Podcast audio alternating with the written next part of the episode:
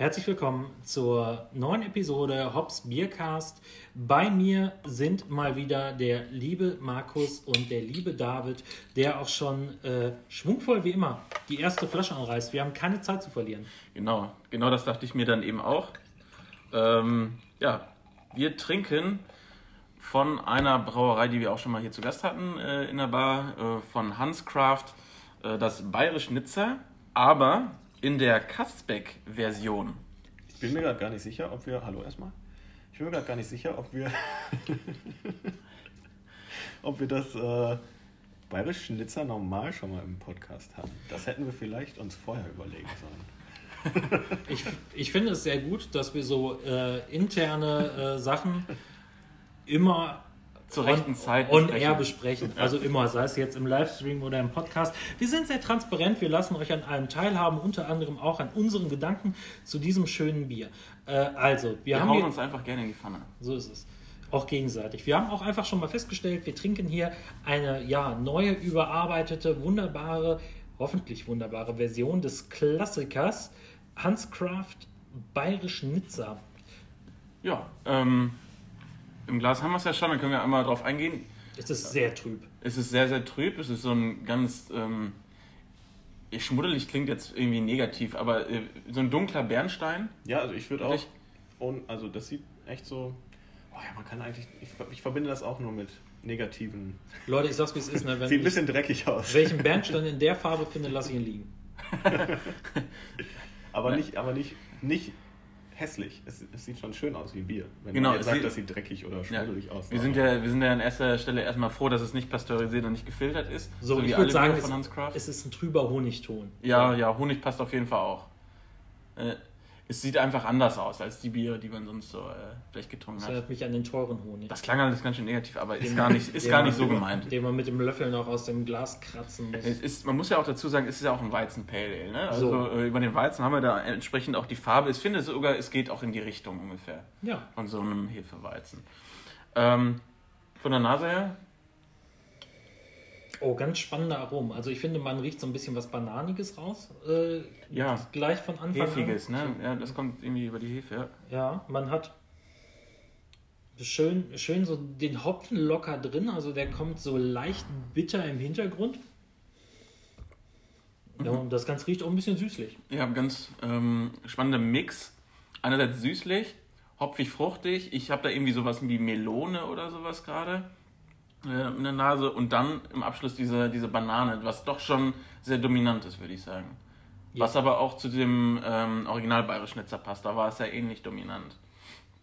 Das habe ich ganz anders in Erinnerung, ehrlich gesagt. Ja, okay. Aber es ist spannend, ja. Ich finde, das ist eine ganz, ganz interessante Kombination äh, aus dieser Hopfenbittere, die ja eigentlich nicht so typisch ist für alles, was so bananig riecht, und ähm, dann dieses wunderbar dicke, weiche, cremige Ban Da legt sich eine richtige Bananendecke äh, drüber und das ist eigentlich richtig geil. Ja, das riecht echt so nach Bananenweizen. Ne? Ja, habt ihr schon probiert? Mhm. Nee, noch nicht. Aber. Ja. Also es ist auf jeden Fall ein äh, recht schlankes Bier. Und jetzt äh, darfst du mich gerne wieder korrigieren, äh, aber ich habe das Bayerisch Schnitzer jetzt ein bisschen vollmundiger und vor allem prickeliger in Erinnerung. Ja, das ist höher carbonisiert. Ja, das ist äh, sehr, sehr leicht zu trinken. Äh, Schaumbildung haben wir ja auch gar nicht mal so viel, ne? Also Überraschend leicht. Also, ich, also auch vom Geschmack her sehr, sehr leicht. Man schmeckt gar nicht so viel. Ähm, ich könnte aber wahrscheinlich auch am Hopfen liegen. Also sehr wahrscheinlich mhm. liegt es am Hopfen. Aber. Wo ich wo es getrunken habe, erinnert mich das Ganze auch ein bisschen an Traube. Mhm. An Traubengeschmack. Ja. Es ist, also, was bei Traube halt immer so cool ist, was es halt wirklich gar nicht so viel nachbittert und die Bitternis haben wir ja hier auch wirklich nicht so äh, nee, gar nicht. Ne? Äh, sehr leicht zu trinken. Tatsächlich. Ähm, fast schon, erinnert mich fast schon an so ein alkoholfreies Bier, so ein bisschen. Also ohne dass, äh, ohne dass das disre disrespektierlich dem Bier gegenüber ich glaube, das heißt soll. nur despektierlich.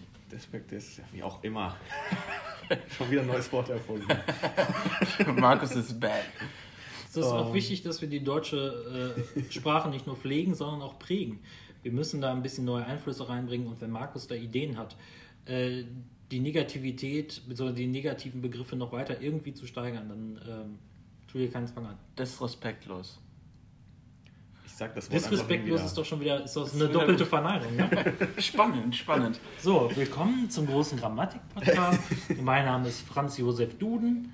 Ich sitze hier mit. Ich schmecke aber auch ein bisschen äh, Melone tatsächlich. Auf jeden Fall. So, warum schmecken ja, wir das? Ist ja auch nicht nur, ähm, wir sind ja zwei Hopfen jetzt äh, vordergründig drin. Ähm, einerseits ähm, Kasbeck und natürlich dann der andere entsprechend Hüllmellen. Also das schmeckt man, finde ich, beides auch gut raus. Hüllmellen dann mit diesen melonigen. Ähm, Kasbeck, muss ich sagen, hatten wir, glaube ich, in relativ wenigen Bieren bisher, obwohl es ja immer noch eine Hopfensorte ist, die es schon seit ja, gut 13 Jahren jetzt gibt. Ähm, darf man aber auch, glaube ich, nur in Tschechien dann anbauen. So ist es. Für äh, alle, die äh, bei Stadtland Fluss die Kategorie Berg lieben. Äh, Kasbeck ist ein Gipfel äh, des Kaukasus.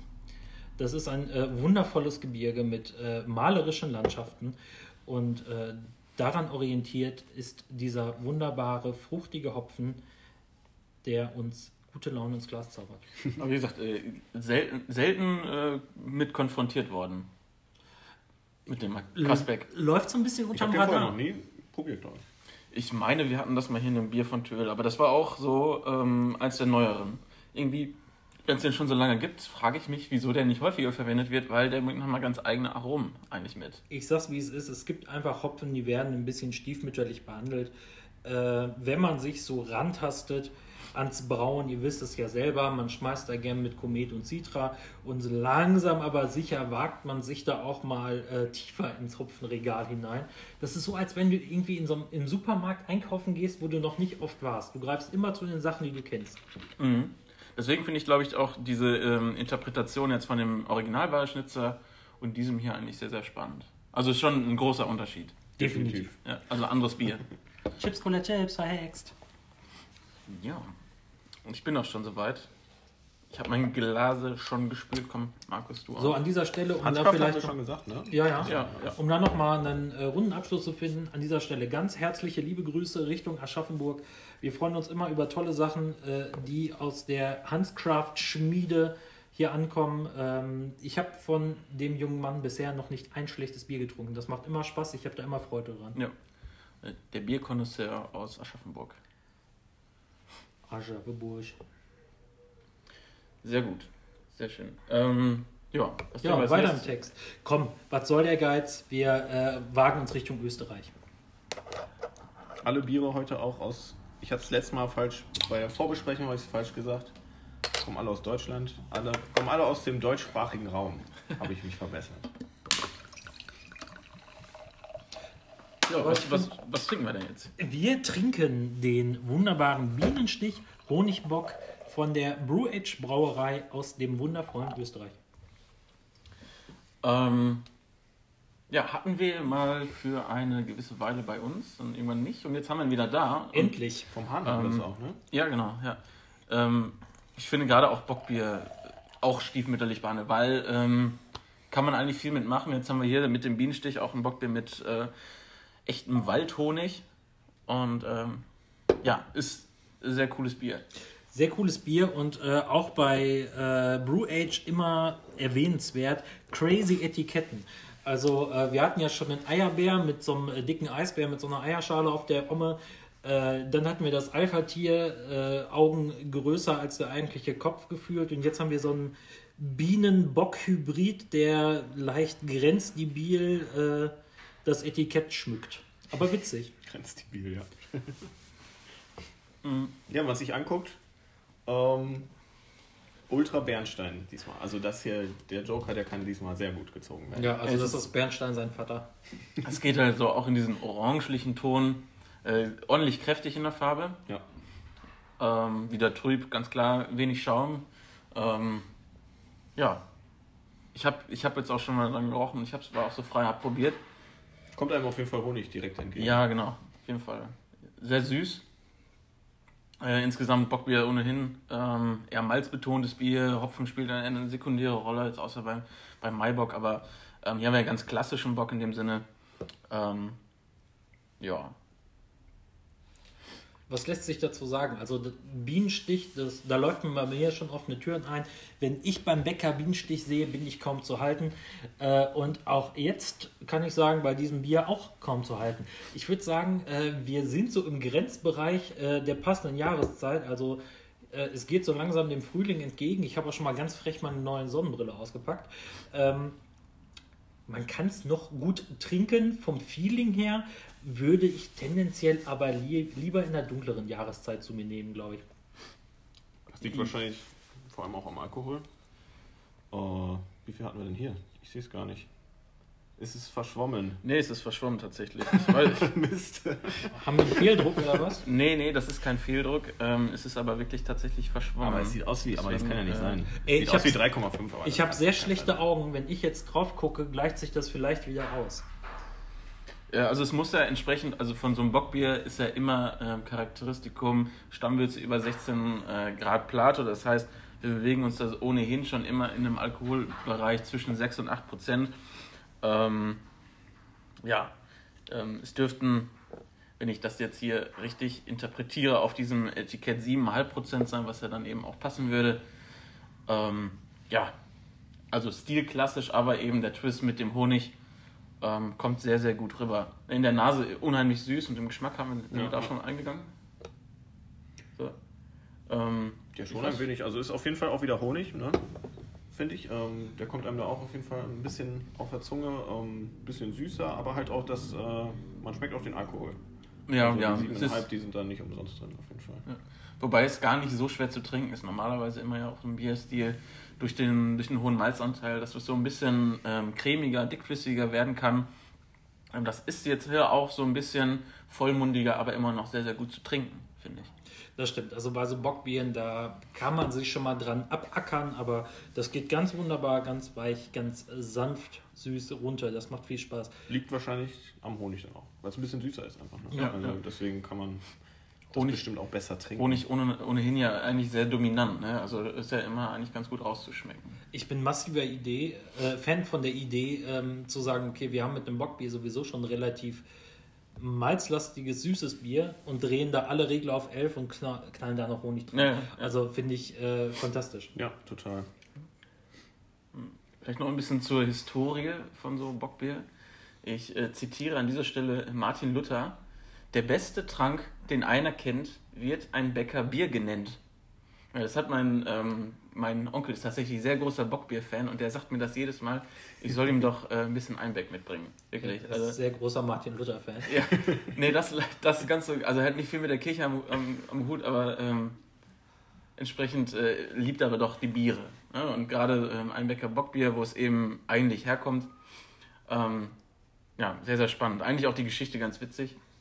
Können wir ganz kurz noch anreißen. Äh, in, diesem, in diesem kleinen Ort Einbeck in Niedersachsen im 14. Jahrhundert gab es nur 700 Leute und jeder durfte brauen.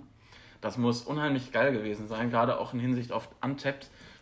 Hätte man da sehr, sehr viel Spaß gehabt, glaube Dazu ich. muss man noch kurz einwerfen, äh, im Mittelalter und der frühen Neuzeit war es so, dass nicht jeder einfach so kommerziell, sage ich mal, brauen durfte. Da musste man schon eine Lizenz für haben. In Einbeck, wie David eben erwähnt hat, gab es eine Ausnahme. Da durfte jeder der 700 Einwohner machen, was er wollte und dementsprechend war die Bierproduktion doch relativ groß. Also wahrscheinlich auch mehr als 700 Leute mal eben so wegsaufen können. Jo. Und kurzerhand hat der Stadtrat also alles abverkauft, alles überschüssige Bier gekauft und dann wieder vermarktet. Und so wurde dann äh, das einbäckische Bier ähm, unheimlich beliebt. Äh, zwischenzeitlich hat man versucht, das noch in Bayern zu brauen, ist aber nicht so richtig gelungen. Ähm, ja, und ist deswegen die Geschichte von Bockbier ist ähm, sehr eng mit der Stadt Einbeck verflochten. Und ähm, ja, sehr, sehr alter Bierstil. Ähm, ja, unterschiedliche Varianten. Ne? Wenn man so einen Doppelbock hat in, mit 18 äh, Grad Plato Stammwürze, dann darf man ihn auch Arthur nennen. Äh, ich finde diesen Einger Zelebrator, das war glaube ich so der erste Doppelbock, den ich getrunken habe. Das ist dann nochmal eine Nummer härter so. Das ist, da ist dieser hier schon sehr, sehr angenehm eigentlich. Ich glaube, das ist auch so die Einstiegsdroge.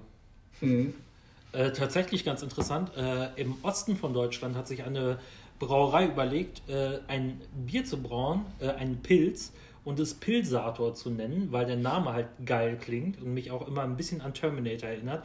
Äh, die hatten tatsächlich große Probleme, weil so ein Pilz nicht mal eben die nötige Stammwürze vorweist, um diese Endung Arthur eben zu rechtfertigen.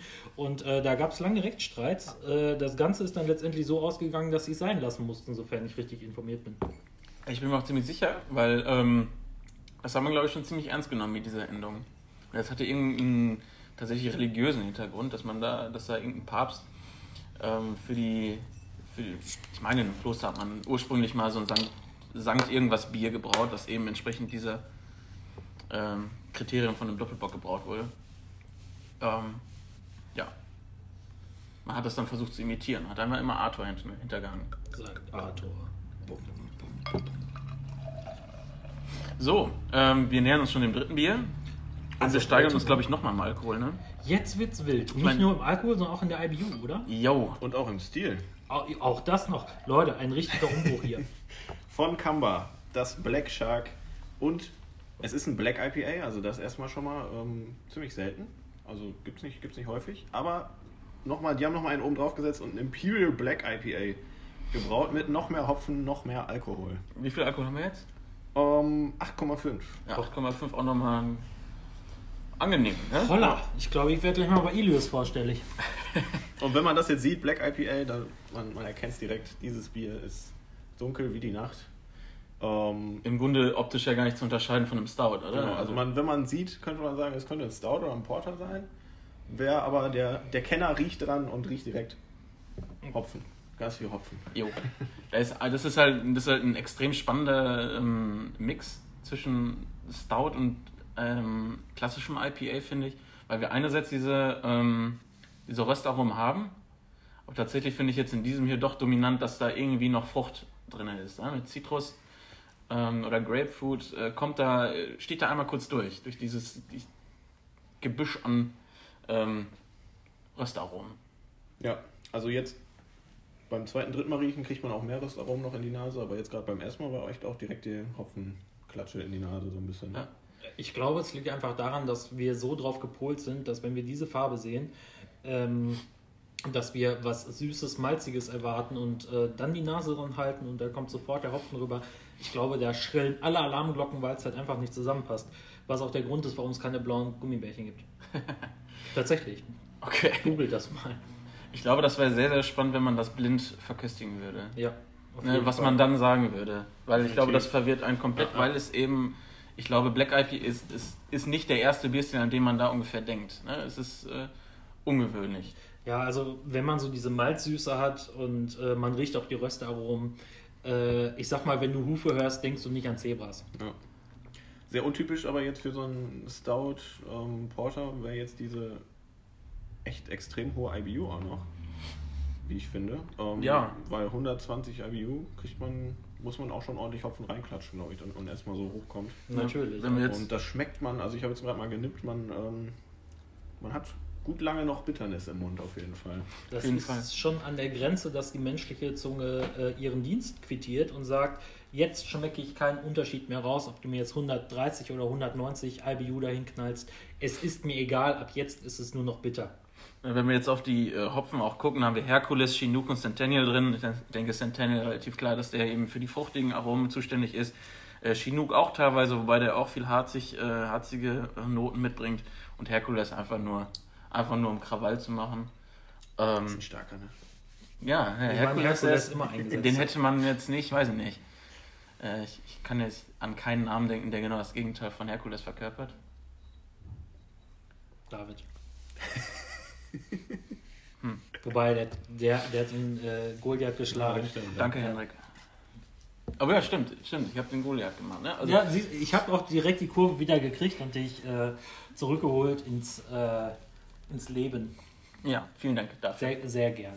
Was sagt ihr sonst so zum Geschmack? Ich finde super. Also ich finde, das ist ein, äh, eine ganz spannende Kombination aus Röstaromen und einer schönen Hopfennote, die nicht zu fruchtig kommt. Ich finde, das Harzige harmoniert ganz toll äh, mit, ja, wie gesagt, mit, äh, mit den Röstaromen, so ein bisschen mit der Malzsüße. Das ist eine ganz, ganz spannende Kombination und äh, macht Lust auf mehr.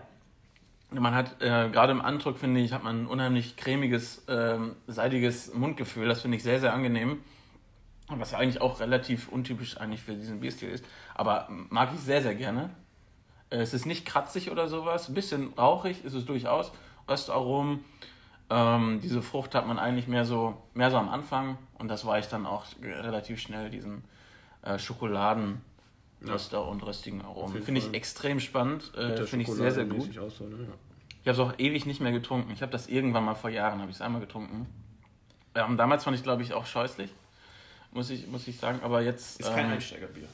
das ist schon ziemlich heftig, so, ne? auch wegen der bitteren und einfach, weil es echt ein weirder Mix ist mit Hopfen und äh, Malz. Das ist die schöne, die Leber wie die Zunge wachsen mit ihren Aufgaben. Und äh, falls ihr jetzt nichts mehr Bahnbrechendes zu diesem fantastischen Bier von Kamba zu erzählen habt, würde ich langsam aber sicher diese Folge auch mal abmoderieren. Ich möchte dich nicht aufhalten. Ich würde, ich würde einmal kurz noch fragen, Black Shark, passt der Name für euch? Ich, ich frage mich gerade, warum Black Shark? Weil es wieder beißend ist, so wie das äh, Jacked Edge. Weißt du noch? Spiky IPA. Der Shark, der beißt dich so richtig. Shark ist ja ziemlich gefährlich eigentlich. So. Deswegen, ich, ich wundere mich gerade, wie es zu dieser Namensgebung kam. Ich weiß auch nicht. Ich habe jetzt nur mal versucht, irgendwas zu assoziieren. Es gibt den großen weißen Hai und jetzt gibt es eben den schwarzen Hai. Ja. Finde ich spannend. Da sind Lä lässt mich nachdenken. Da sind wir wieder bei der Kernfrage des letzten Tastings. Liebe Grüße an alle Hörer, die dabei gewohnt haben. Wer würde gewinnen? Godzilla oder King Kong, der weiße oder der schwarze Hai? An dieser Stelle ähm, wünsche ich euch alles Gute. Vielen Dank. Wir hören uns in der nächsten Folge. Es hat uns wie immer Spaß gemacht. Danke, dass ihr äh, dabei bleibt und uns fleißig zuhört. Ich danke Markus äh, recht herzlich für seine Einschätzung. Ich danke David für sein wie immer gut vorbereitetes, kompetentes Fachwissen. Ähm, es verabschiedet sich äh, demütigst euer Hendrik. Alles Gute. Auf Wiedersehen. Bis bald. Ciao, ciao.